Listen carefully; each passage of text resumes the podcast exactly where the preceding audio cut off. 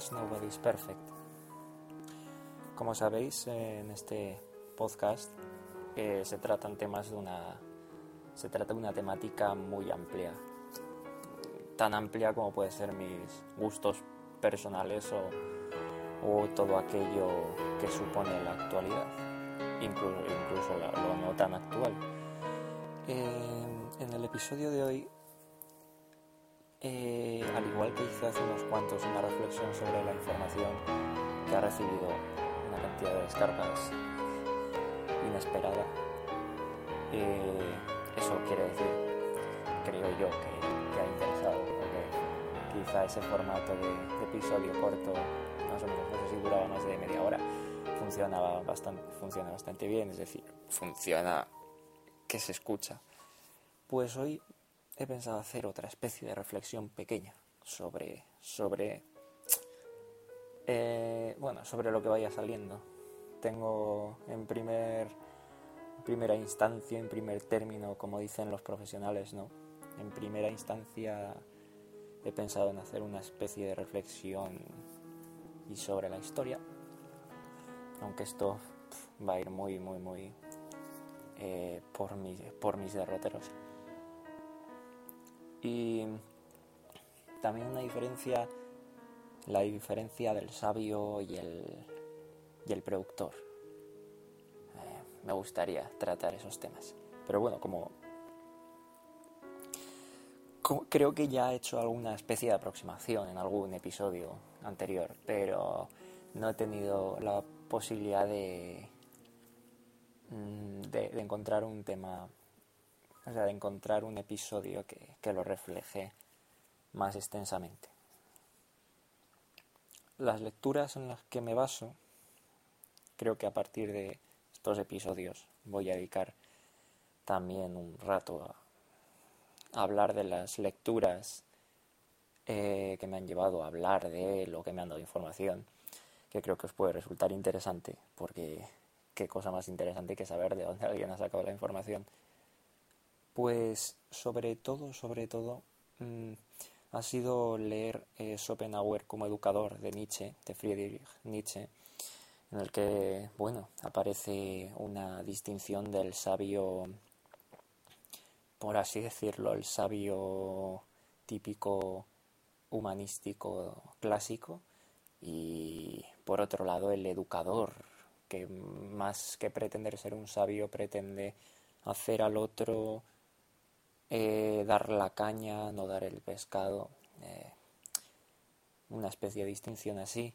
Ese libro ha sido el más, el que quizá igual incluso hoy, después de un año y pico de haberlo leído, em, me, tocó más, me, me hizo reflexionar más. Em, como decía Confucio, creo que era, no sé si era Confucio, algún oriental de estos, que ahora están tan de moda porque a la gente le gusta mucho esto de los libros de autoayuda y tal. Eh, como decía uno de ellos, leer un libro y no reflexionar sobre él es como no haberlo leído. Eh, hay muchas formas de reflexionar. Quizá la más cercana para todos sea comentarlo en las redes sociales, etc. El problema de hoy en las redes sociales no es otro que el exceso de experiencia personal. La experiencia personal, ojo, no hay que... No, no, quiero decir que haya que despreciarla, por supuesto que no, pero sí que no es bueno basar absolutamente todo en, en esta misma experiencia personal porque como personas estamos formados por la, la sociedad de la información por lo que leemos, etcétera, etcétera. Y si no leemos, si no leemos, ¿cómo no vamos a estar, cómo vamos a estar formados? ¿De qué estaremos formados? De, conceptos totalmente adquiridos sin criba, eh, sin la inteligibilidad que yo debería suponer, ¿verdad? Porque lo lógico quizá que hace la gente cuando no conoce una palabra hay a lo sumo. Hay casos en los que ni eso eh, es acudir a la RAI, al menos para saber el significado básico eh, oficial. Pero esta gente que va a la RAI, que acude a la RAI para todo, el idioma, como quien dice, es un ser vivo. Es, bueno, vamos, no vamos a cometer una falacia eh, de este estilo, pero diríamos que el idioma es un ser vivo. Es algo vivo, es algo que no es que respire ni que se muera, ni que, bueno, quizá en ese, en ese proceso sí que eh, nace y se muere. De todos modos, también eso habría, sería muy discutible. Pero bueno, fuera de todas las funciones, o sea, actividades fisiológicas de un ser humano, los idiomas son parecidos y un idioma está en continuo movimiento y un idioma no puede eh, eh, estar siempre eh, englobado dentro de la RAE o de, una academia. El, academicismo está bien. De hecho, no descarto ser en un futuro víctima del academicismo por temas de trabajo, etcétera. Pero no hay que olvidar que el academicismo está bien, pero eh, hay una parte viva que es, es imposible su captación, digámoslo así. Bueno, puede haber algún intento y, más o menos feliz de su captación, pero como leí por algún lado, eh, y ojo, no estoy de acuerdo con ello, no estoy del todo de acuerdo, el texto impreso es un texto obsoleto. Bueno, ¿a qué me quería referir con esto? Sí, al lenguaje, que hay muchas palabras, hay muchos términos que no alcanzamos a determinar completamente qué significa. Nos dan unos términos y plim, ya, ya los tenemos y con ellos tenemos que jugar y, y es ahí donde hay que donde no se puede basar uno solo en la RAE o en cualquier libro de texto. Eh, quizá hay unos cuantos conceptos que hoy en día eh, han transgredido más que otros, han traspasado mayores extensiones, barrizales, diría, de terminologías. Incluso se han puesto como em, términos, eh, palabras muy grandilocuentes, eh, me gusta esa palabra, como, como veis. Términos ya con una grandilocuencia de la que es muy complicado bajar, de la que es muy complicada, es muy complicada la actividad de bajar al suelo y decir, oye, a ver cómo has subido ahí, quién te ha subido ahí, por qué, eh, a dónde vamos a ir, hoy en día sin, sin el progreso, ¿verdad? ¿A dónde vamos a ir hoy en día sin la libertad? ¿A dónde vamos a ir hoy en día sin la cultura? Y bueno, como decía Carl Smith, un, un, político, no, sí, un jurista eh, de la época nazi, eh, ¿libertad para qué? Hagamos a los pueblos libres quitemos la política, hagámoslos apolíticos, pero libertad para qué. Em, claro, luego también está la igualdad. Ojo con la igualdad. Vemos constantemente eh, ataques a la igualdad, pero también vemos ataques a esa misma igualdad enmascarados en la igualdad. El concepto de humanidad, y de nuevo me hablo del concepto de lo político de Carl Smith, eh, este alemán nos habla de el concepto de humanidad. No se puede, por ejemplo, el ejemplo que él pone, hacer una guerra a favor de la humanidad, porque la humanidad se supone que somos todos. Y como la guerra no sea contra los marcianos, eh, no va a haber una guerra por la humanidad. En todo caso, en todo caso, y esto sería lo grave, y esto es en lo que hay que hacer inciso, cuando se toman estos términos que eh, ponen al otro en, en posición no humana, en lo hacen inhumano, como ocurrió hace 60 años, hace más de 60 años, con, con la desgracia, con la masacre, con la brutalidad nazi de la Segunda Guerra Mundial, cuando se pone ahí al, al otro por unas guerras a favor de la humanidad, como hacía la Iglesia, a favor de la humanidad. Es una batalla por la humanidad. Pero claro, esa, esa guerra la estás haciendo contra otros seres humanos. Estás poniendo al otro lo estás haciendo cosa, lo estás animalizando, entre comillas. Como veis, este término de la humanidad también tiene mucho. Vamos, eh, por ejemplo, otra cosa que, que al menos, no sé si tendré razón, pero al menos deberíamos todos reflexionar un poco más. El tema no, no pretendo llevar la razón ni nada, yo simplemente ya, ya me conocéis.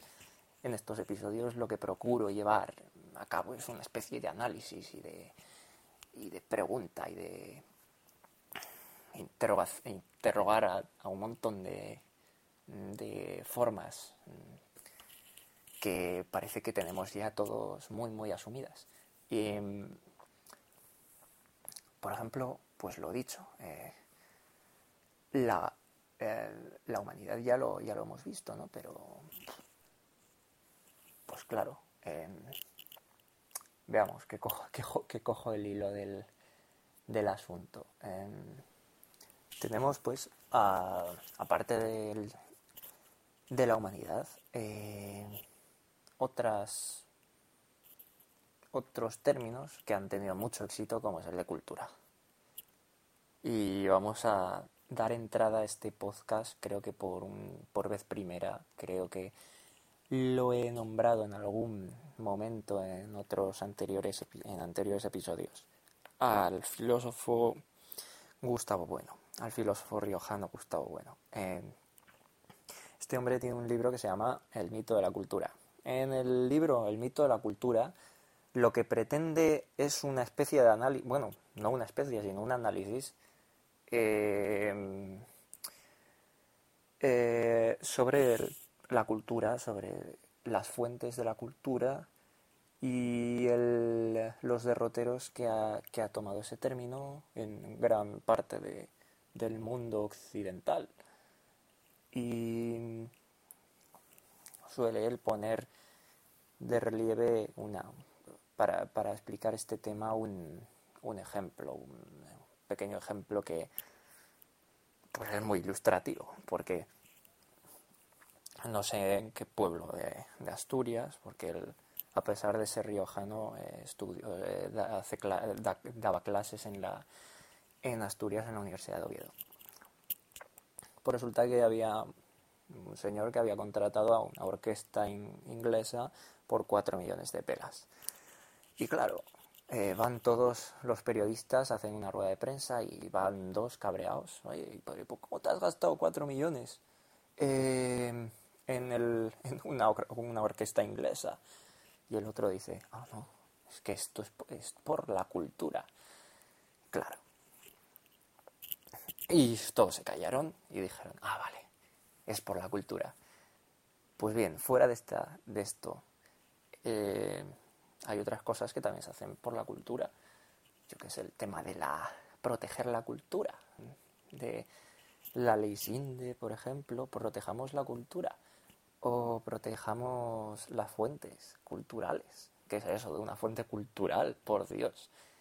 Luego ya nos vamos a a escritores como Lacan o Freud, que en cierto modo escarbaron en eso, o Fraser, Fraser se llama, antropólogos que escarbaron en, para encontrar un, un, origen de la cultura. Tenemos, por ejemplo, el tótem. Mm, esto es del libro Tótem y Tabú de Freud, en el que, bueno, eh, lo que se sustrae es que en tribus australianas había una figura mm, eh, parecía un animal llamada tótem y que eso había sido el primer, el primer eh, eh, la primera ley, entre comillas, no escrita de los pueblos que les había hecho salir de la animalidad y les había hecho entrar en ya una cultura, pseudocultura, una especie de normativa intrínseca a, a, su misma especie, a su misma tribu que podía cambiar en otras. Pero bueno, siempre se ha tratado de, de ver el, el inicio de, esa rotura, de esa fisura entre, en la naturaleza que es, no cabe duda, el ser humano. Eh, pero el problema de la cultura no era ya tanto eh, explicarla en sus orígenes, como, como han parecido desistir muchos, buscarla en sus orígenes, porque claro, esto eh, es muy interesante, buscar los orígenes de algo, pero ¿de qué nos sirve encontrar sus orígenes si somos incapaces de explicar eh, en qué constructo se halla ahora mismo esa cosa cultural? Entonces apareció, como he dicho antes, Lacan y otros como... Eh, como George, no, no, no me acuerdo, George Bataille, por ejemplo, sí, eh, franceses la mayoría, psicoanalistas, que trataron de explicarlo y trataron de dar una especie de, de vuelta, de, mm, de encontrar no ya el, el principio, sino las relaciones que la cultura o, o, que las formas culturales tienen entre ellas y todo eso que ahora nos constituye. O también luego aparecieron otros que decían, no, no, es que somos nosotros los que constituimos. Y otros, no, no, es que es eh, la cultura la que os constituye. Y que mucho de la cultura, ya en, en sentido más eh, amplio de cultura, la cultura ya nos recoge a todos en, su seno desde incluso antes de nacer. Porque, claro, a una mujer eh, embarazada ya antes incluso el niño de nacer ya está con la musiquita de Mozart, escuchando, con los cuidados de la madre, que obviamente esos cuidados son fruto de la cultura, porque la cultura es medicina, la cultura, etcétera, etcétera. Y bueno, ya vemos aquí que la cultura, como se nos la quiere presentar ahora mismo, pues tiene un, tiene un, un fondo enorme. Y me parece, me parece una actitud totalmente simplificadora la de determinar que la cultura es el CD que saca David Bisbal. Me parece, me parece crispante, por no decir indignante, porque ya sabéis que no me gusta. Vamos, a, vamos a pensar un poco lo que decimos. Y este es el discurso de mucha gente. El discurso que, que no, no, se basa en nada, en nada palpable, en nada estudiado, sino simplemente en escuchas que han hecho por ahí, en lecturas de un libro de, de yo que sé, de Paulo Coelho, que parece que, como decían en el podcast a teorizar, Paulo Coelho, ¡oh, qué, qué escritor, madre mía! Pues resulta que decía Paulo Coelho, si llueve y vas descalzo, te mojarás los pies. Claro, te quedas Madonna. Pues no, esto son novedades, pero se trata de ir al obvio, pero es que hay gente, la gente vamos a hablar así como hablaban quizá los griegos, el vulgo o el, la de, el pueblo, el demos, no la demos, eh, pues trata de verlo así y por la nula reflexión, porque no nos olvidemos, es que hay, la reflexión es nula, por ese hecho, si, solo por ese hecho, ya eh, cualquier reflexión que nos abra los ojos ya la vemos como algo, eh, algo e-, evangélico, por lo menos. Algo, algo, algo fruto del profeta mayor. Y lo compramos, ¿no? Y porque nos sentimos bien. Eso, es también otro problema. Nos sentimos, no, otro problema no. Este problema siempre estado en el ser humano. Nos sentimos vacíos. Y y esto ya lo decía Sartre, ¿no? Claro que nos tenemos que sentir vacíos porque no nos ha hecho nadie. Nos hacemos nosotros en el camino. Por supuesto. Y hay gente que es incapaz de verlo. Me refiero a gente, pues, pero... ¿Cómo me puedo referir a mí mismo? Yo mismo he sido incapaz de verlo y hay mucha gente que ha sido incapaz de verlo y que llegará el bien que se en cuenta, pero es que por ejemplo, escuché hace nada una entrevista, no es una entrevista, un, minuto a David Bisbal que decía, y si Dios quiere, si Dios quiere, no volveré, estaré solo, porque se ha debido separar con la mujer que estaba, si Dios quiere, eh, estaré solo y durante muchos años. ¿Cómo que si Dios quiere? Es que no es Dios el que lo tiene que querer, es que eres tú. Primero, que Dios si existe o si no existe. Pero es que eres tú. Claro, y tenemos a un montón de gente creyente que ha pasado de, de crear su propia existencia. Bueno, tenemos, por ejemplo, el libro de Más Platón y menos Prozac. No recuerdo el nombre del autor, ya me lo perdonaréis, pero que viene a decir lo mismo, ¿no? Más reflexión, eh, más lecturas eh, honradas.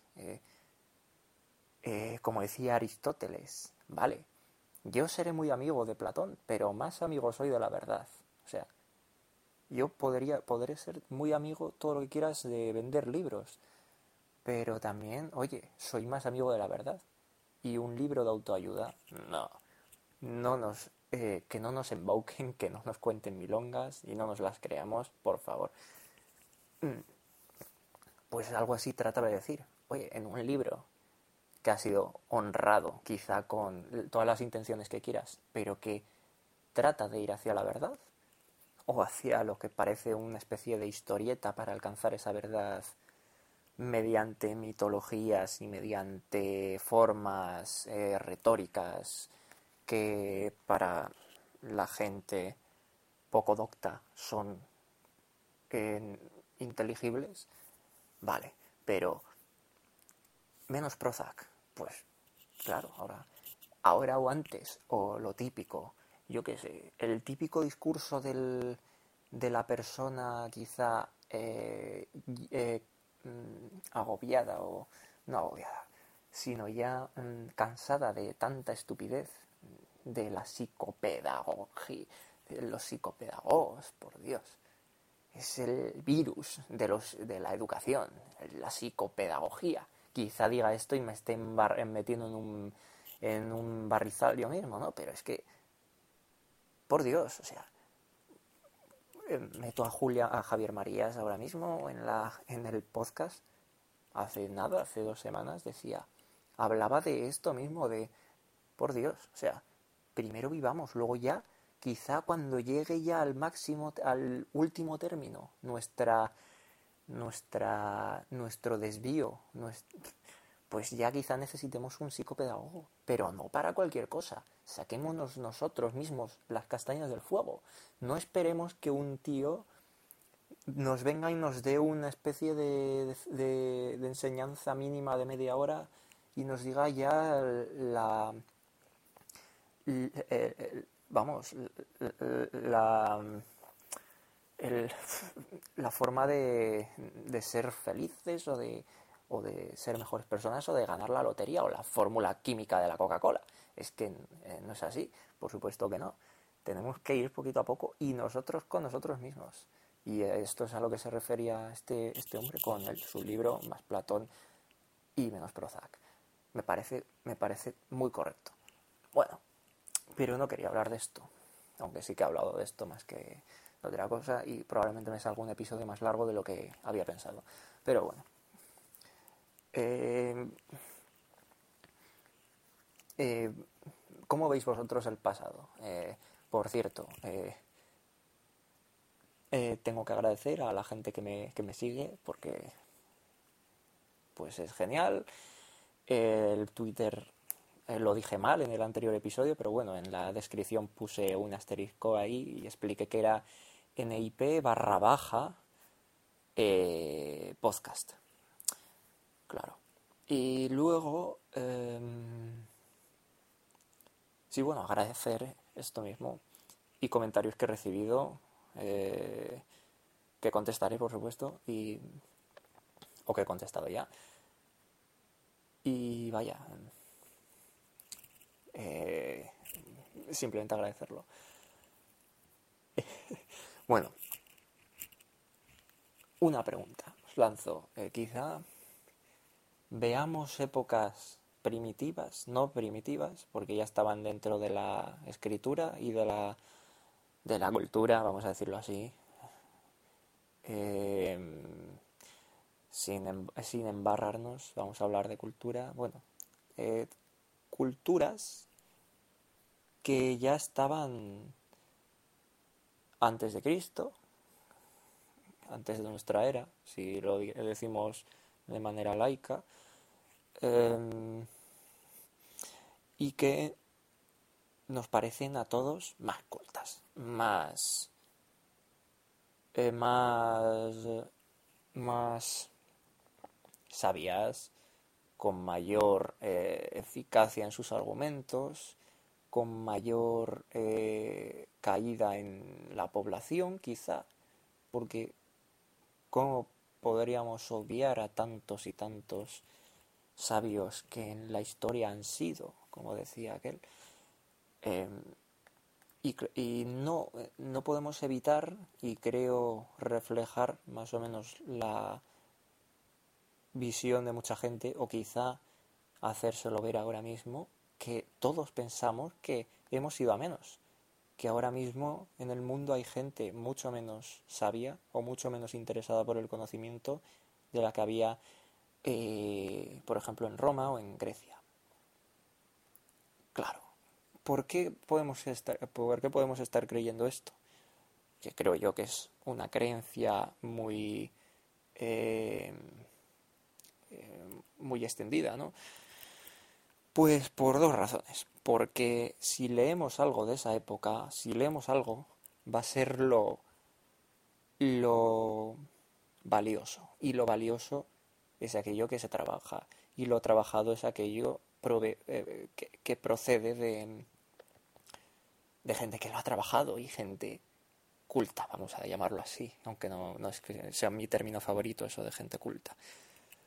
Eh, pero, claro, nos llega a nosotros lo valioso y lo oculto, y por eso eh, más o menos pensamos que esas culturas sean mucho más eh, honradas y más comprometidas con la búsqueda de la verdad que las de hoy en día, en la que hay tanta salsa rosa y tanto, tanta gilipollez por la televisión y por otros lados, por Twitter y por todos lados hay gilipollez.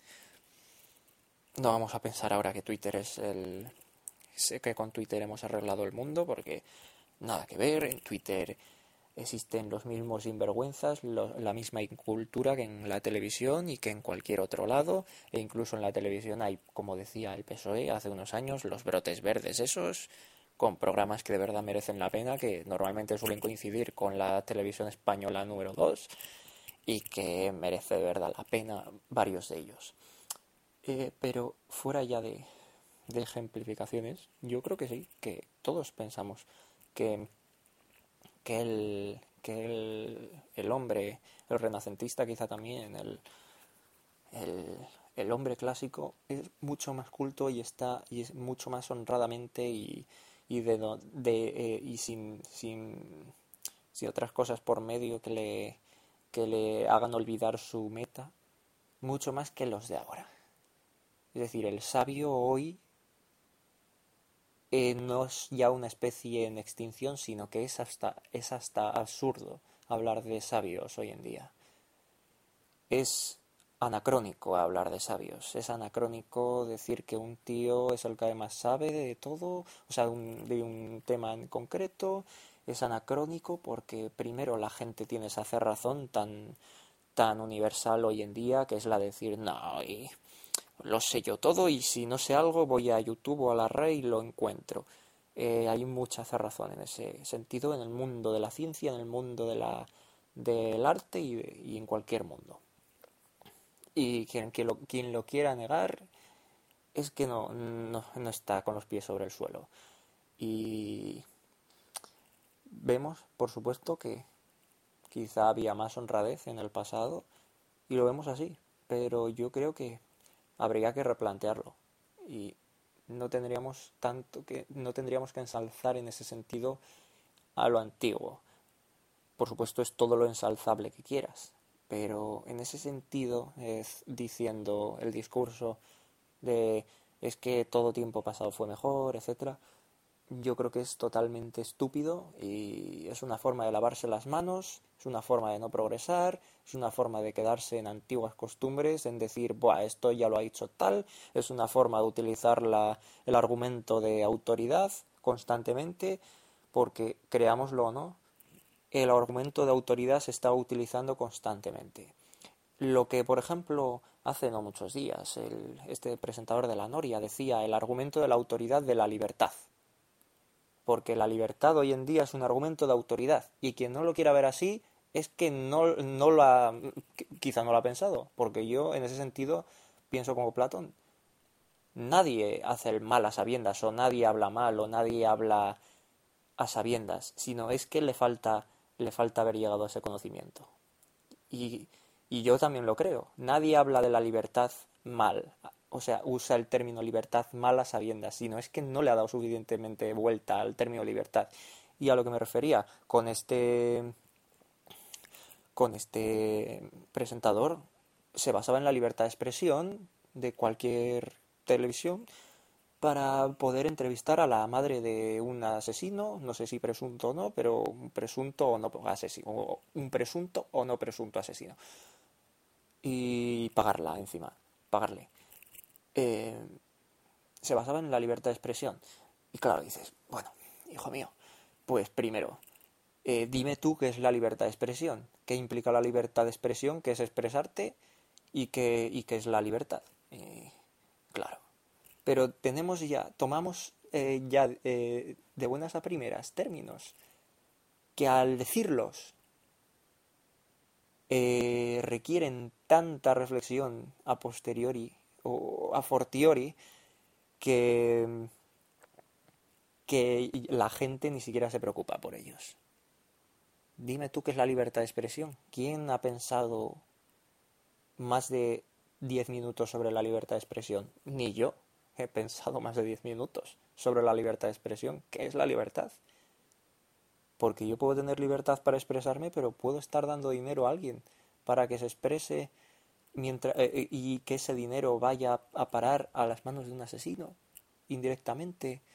O puedo estar creando el morbo en, en base a una libertad de, de, eh, de expresión, que por supuesto mi libertad de expresión ni, ni nada parecido.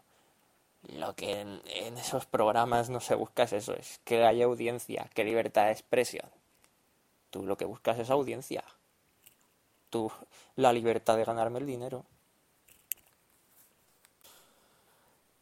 Bueno, el tema era en, en relación con el libro Schopenhauer como educador de Friedrich Nietzsche en el que planteaba un paradigma, aunque bueno, no era su paradigma, pero planteaba así una especie de, de denominador común de los sabios o de los profesores eh, del estilo que voy a, voy a contemplar ahora.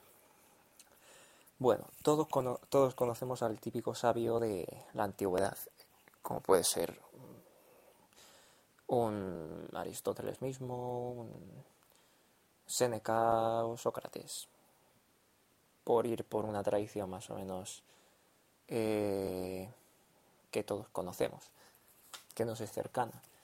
Pero Nietzsche a lo que se refiere es a este, a, a este sabio, a este tipo de sabio, y Schopenhauer también hace la misma distinción. Schopenhauer en un libro de aforismos en uno de ellos aparece el siguiente aforismo. Y en contra, por supuesto, de ellos, se refería a estos sabios que eran un constante un constante eh, una constante adquisición de conocimientos de insuflación de conocimiento y más conocimiento casi, casi sin procesarlo, aunque eso no, no, cabe, no tenía cabida el procesamiento de esa información, pero bueno, una constante insufla, un insuflamiento, insuflación, no, no, tengo muy claro cómo es, pero bueno, eh, ese, ese, constante tragar y tragar y, y bueno, eh, de ahí no sacar absolutamente nada, sino que sino quedárselo todo para uno mismo. Bueno, este es el típico sabio, ¿no? El, el que puedes hacer clic y como cual grabadora o cual computadora o sea ordenador para hablar en, en peninsular porque bueno una de las distinciones que hice yo en algunos episodios anteriores fue entre castellano y español y al final me he quedado con peninsular y con americano como americanos hay tantos eh, tantos dialectos digamos pues me referiría ya a peruano, argentino, etcétera. Pero si me refiero al castellano, me referiría al peninsular y luego ya si quiero em, incidir un poco más, pues diré el andaluz. Pero castellano, no todo es Castilla, no solo se habla español en, en Castilla, León y Castilla-La Mancha, y por supuesto, lo contrario, no solo se habla español en España. Entonces, digamos peninsular. Bueno, pues el típico sabio, vamos a ver, el típico sabio que comienza a acumular conocimientos y, y ya está, y fin. Pero a este es al que Nietzsche le hacía el, la queja, la crítica. El típico profesor que no produce, que vamos a hablar en términos de producción, de originalidad, etcétera, entre comillas, todo lo que queráis, lo de la originalidad, pero sí, vamos a ver. Y luego estaba, que a este le pongo yo, lo pongo yo, que es uno de los intelectuales, vamos a llamarlo así, aunque también ha sido un concepto muy denostado el de los intelectuales hoy en día, pero y lo sigue estando y lo va a seguir estando. la intelectualidad de un país ya es es, es, sujeto de broma y de, y de risa y de vamos. Entonces bueno Voltaire. El Marie Agüet como era era todo lo contrario ese típico sabio. Pues bien era también un sabio, leía mucho, leyó mucho, fue un jurista, filósofo, pensador, digámoslo así, e incluso se hizo rico porque sabía, conocía a reyes porque sabía, bueno, aunque había cada rey, que vamos a dejarlo aparte, eso también es una historia muy interesante, que lo podéis leer en, mis memorias, eh, las memorias de Voltaire contadas por sí mismo, por él mismo, que es un libro muy, muy interesante habla de cómo una relación que tuvo con un rey, cómo iba a su, a su castillo, entre comillas, a su palacio, cómo comía con él, etc. Y los libros que hacía el rey, los intentos vanos de hacer poesía del rey. Bueno, pues Voltaire tiene un cuadro muy típico, un cuadro, sí, un cuadro, litografía, no, no sé cómo decirlo. Es un cuadro en el que aparece vistiéndose, saliendo de la cama, vistiéndose y con un escriba o con un copista, digámoslo así, no sé, una especie de secretario, escribiendo. Resulta que Voltaire siempre tenía este tío y siempre estaba hablando. Eso dice la, la leyenda. ¿Y por qué hablaba? Porque quería seguir produciendo y produciendo y produciendo. Aunque estuviese desayunando, produciendo. Aunque se acabase de levantar, produciendo. Escribiendo, escribiendo. Y claro, esto ya es totalmente contrapuesto a lo, a lo del típico sabio, que vamos a poner al típico sabio, el típico sabio de los dibujos animados, ese personaje normalmente con gafas, normalmente cano, de pelo cano, normalmente muy viejo y normalmente un hombre, porque mujeres no hay sabias, ¿eh? O sea, las mujeres no pueden ser sabias. Según los dibujos animados, las mujeres no son sabias. Obviamente, esto es total ironía, pero me parece una vergüenza, es una vergüenza criminal que no se, no se incluya a la mujer como sabia. Em, y bien, tenemos a Voltaire y como os digo, pues el típico cuadro con Voltaire vistiéndose y dictando un libro. Y es, aparte de lo gracioso que es el cuadro, que lo podéis buscar, eh, no tengo el nombre en concreto, pero lo podéis buscar. No creo que sea muy difícil de encontrar. En Google, por ejemplo. Mm, pues eh, es totalmente el otro tipo y el, lo que para mí es paradigmático. El hombre que, por supuesto, ha tenido que acumular conocimientos, pero que en tanto en cuanto los va acumulando, en tanto que los va acumulando, va haciendo su propio discurso, o si acaba de soñar algo, lo escribe o lo dicta, si va a hacer algo, lo dicta. O... Entonces es un permanente, permanente eh, contar, una permanente producción. Creo que el ser humano también es eso. No simplemente una acumulación de datos de otros, una acumulación de experiencias de otros. No es tan esa alteridad como nos la han querido hacer ver muchos. sino que también el discurso propio, que por supuesto no estoy diciendo que el discurso propio sea totalmente original, sino que uno mismo es un montón de, de gente. Quizá en mí mismo ahora esté hablando de, en boca, de, o sea, ahora en mi boca estén, como digo, Descartes, Voltaire, eh, Nietzsche, por supuesto con un discurso mucho más actual o todo lo que quieras, o mucho más simplista, por supuesto que es muy simplista, para eso son los podcasts, para ser simplistas, pero para quedarse más ancho que largo. Y al menos esa es mi concepción de un podcast.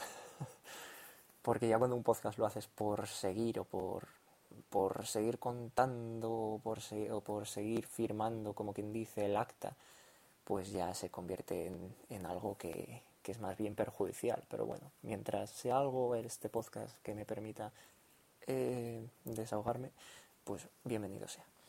Pues bien, este Voltaire es ya el, como digo, el personaje que, como decía en Rizoma, que es el prólogo de, Mil Mesetas de, eh, de Les y si no, si no recuerdo mal, eh, somos dos los que escriben el libro, pero cada uno de nosotros somos muchos a, su vez. Entonces esto mismo le pasa a Voltaire, pero claro, escribe, y es importante que el sabio o que el conocedor no se quede en lo que conoce, sino que trate de poner algo sobre la mesa. Quizá esto sea más común o sea más se vea cristalizado más en los escritores, porque gran problema de la ciencia hoy en España, que la ciencia hoy en España sigue igual que la ciencia hoy en España hace 20 años, hace 30 años. Recuerdo una conferencia de Pedro Lainentrálogo, eh, eminencia entre las eminencias eminentísimas del siglo XX en España, eh, que decía en la conferencia, al acabar el ciclo de conferencias en la Fundación Juan Marc, en el año 82, me acuerdo, y decía lo siguiente, hoy dices a los españoles, don Santiago, y el 90% te va a decir, lo va a asociar con Santiago Bernabéu. Ninguno te lo va a asociar con don Santiago Ramón y Cajal. Entonces, claro, esto, pues a lo mismo me refiero hoy yo con esto. Eh, la ciencia, en ese sentido, no interesa. El discurso eh, científico es alto, es eh, tan técnico que no llega al, al obrero, como se podría decir, quizá, quizá se hacen intentos eh, felices, felices intentos como los de Punset eh, por eh, la divulgación científica, pero, pero bueno, no, llega a ser eso la ciencia porque la ciencia, claro, obviamente es más que la divulgación de ella misma. Quizá puedes divulgar los conocimientos o aquel invento nuevo que se ha adquirido, o, sea, que, ha surgido tras un montón de trabajo anterior. Pero el problema de los científicos es que tienen que ir contra, corriente, porque su trabajo no se ve traducido en, el mismo momento, en el mismo momento en que adquieren el conocimiento. Eh, mucho, eh, gran parte de esta problemática de hoy en día es esta eh, división entre el adquirir el conocimiento y el poder usarlo al instante. Por supuesto que ocurre en todas las disciplinas, que tú adquieres un conocimiento y lo puedes aplicar al instante, pero en unas más que en otras. Vamos a ver, uno que está estudiando publicidad o eh, comunicación audiovisual o, esté en una escuela de artes y tenga que hacer cada día, yo qué sé, cada semana, una especie de imagen, graffiti o lo que sea, imagen, todo muy respetable, por supuesto. Pero para esa persona va a suponer mucho menos trabajo el adquirir el conocimiento en televisión, en internet y aplicarlo. ¿Qué ocurre? Que un científico adquiere el conocimiento de lo que es la célula, yo qué sé, vamos a decir una cosa, la célula o sobre un determinada, una determinada inhibidor, eh, como son los inhibidores de la proteasa relacionados con el SIDA, que puede llevar a cabo una vacuna muchísimo más eficaz. O... Pero claro, el, el ciudadano, como no ve la vacuna ya hecha, es, eh, ese extrañamiento del trabajo del, del, científico. Eso que no se ve. Es, claro, el discurso, el, el discurso científico, como podría decirse, el método científico que no se ve, es de verdad el fundamento. Y si no vemos ese fundamento, pensamos que no hay, eh, que, no, que no tiene validez y que no vale la pena. Y que no vale la pena dar dinero a la investigación o a la cultura, vamos a hablar en términos cultura, ciencias humanas y filosofía y artes, em, y ciencias también, ciencias naturales, ciencias positivas, aunque todas las ciencias se supone que son positivas. Eh, pero ojo, pongo la filosofía aparte porque la filosofía no es una ciencia. Y pongo las religiones aparte también porque, por supuesto, ni son filosofía ni son, ni son ciencia. Pero, como estaba diciendo, pues bien, eh, y decía Pedro Leinentrago que, eh, claro, uno podía dar mucho dinero o podía dedicar el 2% del Producto Interior Bruto, dedicarlo a la ciencia, pero él mismo decía, yo no lo firmaría. A mí me dan, me dicen, vamos a dedicar el 2% del Producto Interior Bruto a la ciencia, cuando entonces se dedicaba el 0,003 o el 0,03, yo no lo firmaría, porque ese dinero eh, dado a las instituciones científicas, al CSIC, etcétera, etcétera, van a ser mal utilizados. No se puede dar dinero a algo donde no se puede dar dinero a la ciencia en un país donde no hay infraestructuras científicas. ¿Es matar moscas a cañonazos? Podría ser. Es matar moscas a cañonazos. Y en este país ocurre algo desde hace, como digo, 30 años. Y vamos sacando y vamos saliendo del barrizal poquito a poco, pero aún seguimos. Y el problema grave, y con esto terminaré el episodio de hoy, que me he ido por las nubes, porque he comenzado hablando de, términos como la igualdad. Y me he ido a, la diferenciación de sabios y ahora voy a terminar con una crítica a los gobiernos. El problema de los gobiernos es su eh, voluntad de realizar eh, acciones o políticas encaminadas a subsanar problemas eh, de, el preciso momento a cuatro años A.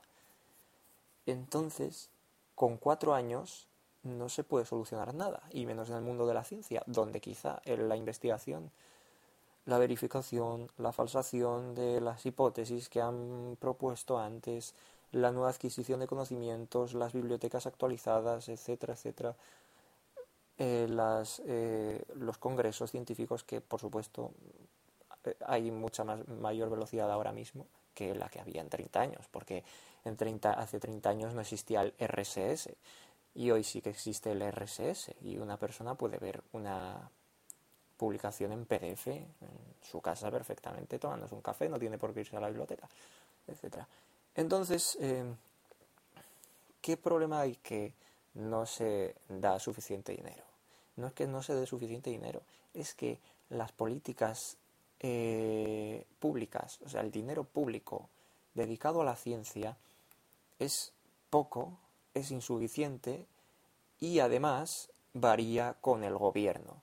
Y la ciencia y, todas y todas las disciplinas no, no llevan el ritmo de los gobiernos. El ritmo del gobierno, por supuesto que lleva su propio ritmo, cada cuatro años o cada menos o cada más, pero el ritmo del gobierno no puede estar eh, tan... Eh, o sea, el ritmo del el dinero dedicado a la ciencia no puede estar tan determinado por qué gobierno esté gobernando o por qué ocurra en el país.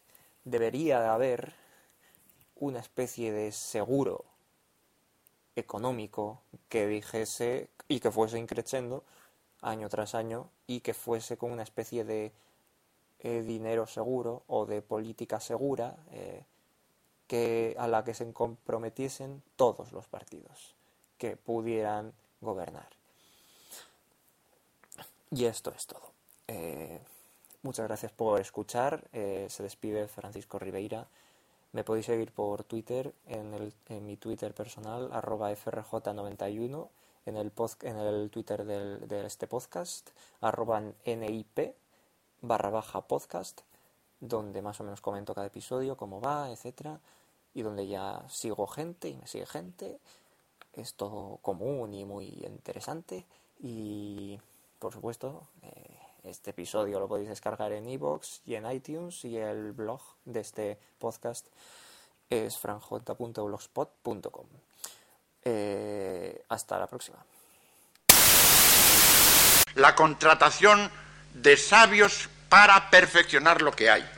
No tengamos el falso orgullo, a mí que va a venir a enseñarme. Pues sí, señor, a usted puede venir a enseñarle en lo suyo un determinado señor, un determinado sabio. ¿Por qué no se ha explotado en España la institución que podría favorecernos tanto del año sabático? Todos los años, entre los en los países en que los profesores y los sabios disfrutan de años sabáticos, hay muchos sabios que quedan libres de su función habitual y que si se les ofreciera venir aquí a pasar tres, cuatro meses en contacto con los que trabajan en aquel tema en España, dejarían una semilla evidentemente enormemente fecunda. Algo de esto pasó ya en el siglo XVIII, algo de esto ha empezado, ha, empezado a pasar también en el XIX. Cuidado, la, fórmula eh, no, es, ni genial ni, ni, nueva. ¿Por qué no repetir esto y por qué engañarnos tontamente frente a la presencia en España de quien pueda enseñarnos a perfeccionar lo que ya hacemos.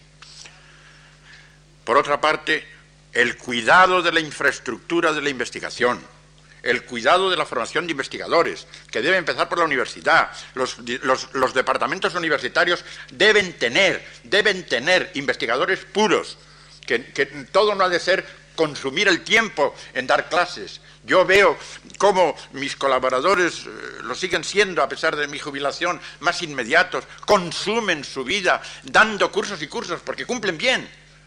Y después apenas les queda tiempo ni, ni ánimo para ponerse a trabajar en algo personal. Es un problema grave, grave, con la masificación el que se plantea a la producción de ciencia dentro de la universidad.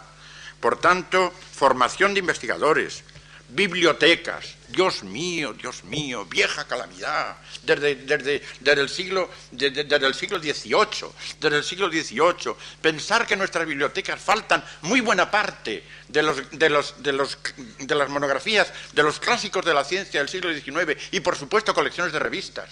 Pensar que todavía esto falta. Nuestros, se gasta el dinero, se gasta el dinero, yo no sé, en tantas y tantas cosas. Y, sin embargo, Ahí están nuestras bibliotecas, pobres y mal organizadas. Necesitamos una política de bibliotecas gastando dinero, no, dilapidando, por supuesto, gastando dinero. Gastando bastante dinero, será rentable. Centros de información, ya los hay, ya sé que los hay.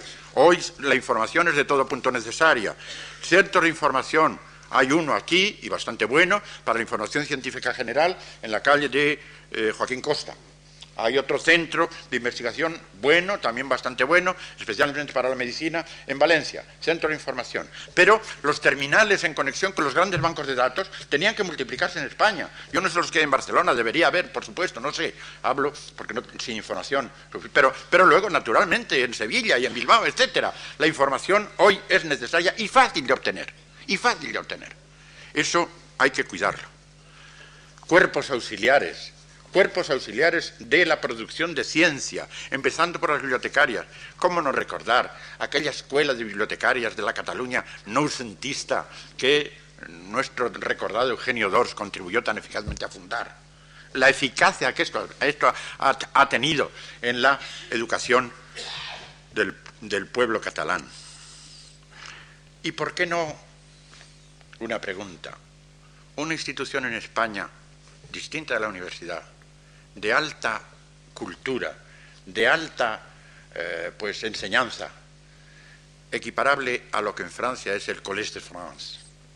¿Por qué no crear en España una institución donde 15, 20, 25 profesores al año den cursos para quien quiera oírlos, sin dar títulos, sin pedir exámenes, simplemente esto, cuando en España la presencia de ustedes aquí lo está demostrando, hay público que indudablemente se, beneficiaría de esto, como, eh, como en París, cuando daba sus lecciones Berson en el Colegio de Francia, o aquellas otras de Claudio Bernat a que aludía yo en la lección pasada, y veía una española seductora de, cabellos negros que iba a oírle sin que pudiera saber nunca su nombre. Y luego, otra cosa también, pues eh, parece secundaria, yo la haría desde luego. Publicar, promovidas por el Ministerio, por el, Estado, por supuesto, publicar dos revistas en inglés. Una para recoger en inglés lo que en España se hace en el orden de las ciencias de la naturaleza y matemáticas y biología eh, médica, etcétera, que consideremos presentable o exportable. presentarlo allí. Y otra para las ciencias llamadas humanas o del hombre o de la conducta o como quieran ustedes, que los nombres son múltiples en el mundo actual. ¿Por qué esto no se hace? ¿Para qué? Para enviarlas a todos los centros de trabajo del mundo, con la seguridad de que si allí les enviamos productos de calidad, los recibirán, lo estimarán y, por supuesto, dejaremos de estar en este pozo en que tantas veces los españoles, como lo sabía Cajal, cuando tuvo que hacer una revistilla y empezar a, a escribir en francés para que se conociese lo que él hacía.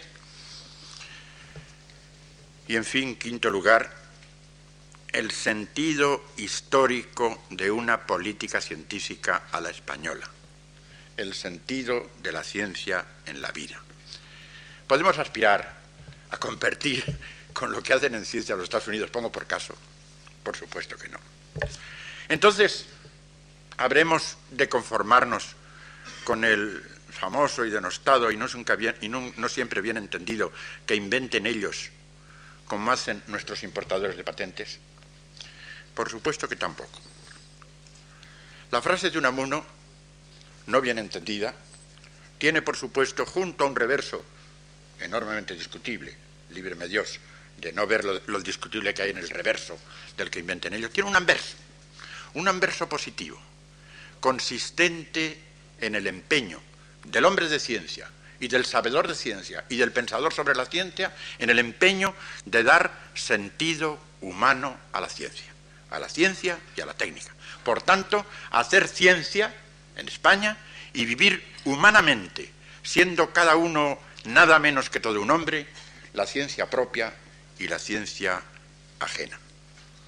Esto no pertenece también a una política científica ambiciosa, arraigada en nuestra sociedad, arraigada en nuestra visión de, la vida humana. Falsamente atribuido a Escoto, a lo que parece, desde hace siglos circula por el mundo el famoso argumento teológico potuit, dequit, ergo fecit. Pudo ser, convino que fuese, luego fue. Secularizándolo y futurizándolo, apliquémoslo al porvenir de la ciencia española. Puede ser, debe ser, luego será. Y si no llega a ser, ¿Y si no llega a ser? Entonces, traslademos también a nuestro problema y a nuestras conductas la conmovedora consigna de Senancourt que el mejor Unamuno hizo suya. Dice Senancourt, se dice que la muerte es la aniquilación del hombre. Puede ser. Pero perezcamos resistiendo a ello. Y si nos está reservada la nada, hagamos que esto sea una injusticia. Es decir, en nuestro caso, puede ser que España, que puede ser que España en ciencia nunca llegue a levantar la cabeza a todo lo que nosotros quisiéramos. Pero si esto acontece, que los españoles a quienes la ciencia importa de veras, hagamos que tal destino sea injusto. Queridos amigos, no otro ha sido en lo, profundo el propósito, la intención de este curso mío. Muchas gracias.